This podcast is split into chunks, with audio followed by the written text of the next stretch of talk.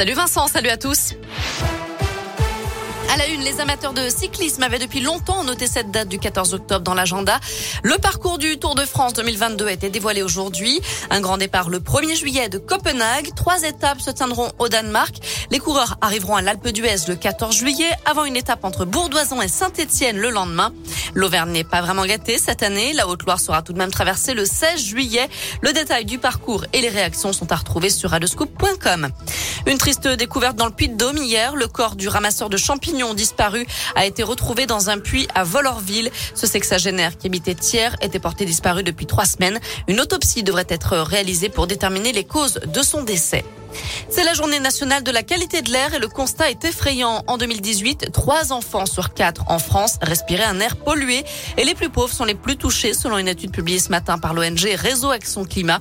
Une pollution de l'air responsable de 48 000 décès chaque année en France, dont 4 300 en Auvergne-Rhône-Alpes selon les derniers chiffres de Santé publique France. Dans le reste de l'actu, une minute de silence en mémoire de Samuel Paty sera observée demain en fin d'après-midi dans tous les établissements scolaires du pays. Annonce du ministre Jean-Michel Blanquer aujourd'hui. Il y a donc tout juste un an, ce prof d'histoire géo qui a fait une partie de ses études à Lyon avait été assassiné en pleine rue en plein jour à la sortie de son collège de région parisienne pour avoir montré en classe des caricatures de Mahomet dans un cours sur la liberté d'expression.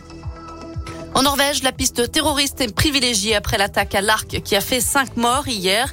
L'homme interpellé a reconnu les faits. Il s'agit d'un Danois de 37 ans, converti à l'islam et suspecté par le passé de radicalisation. Il doit être présenté à un juge demain et doit subir des examens psychiatriques.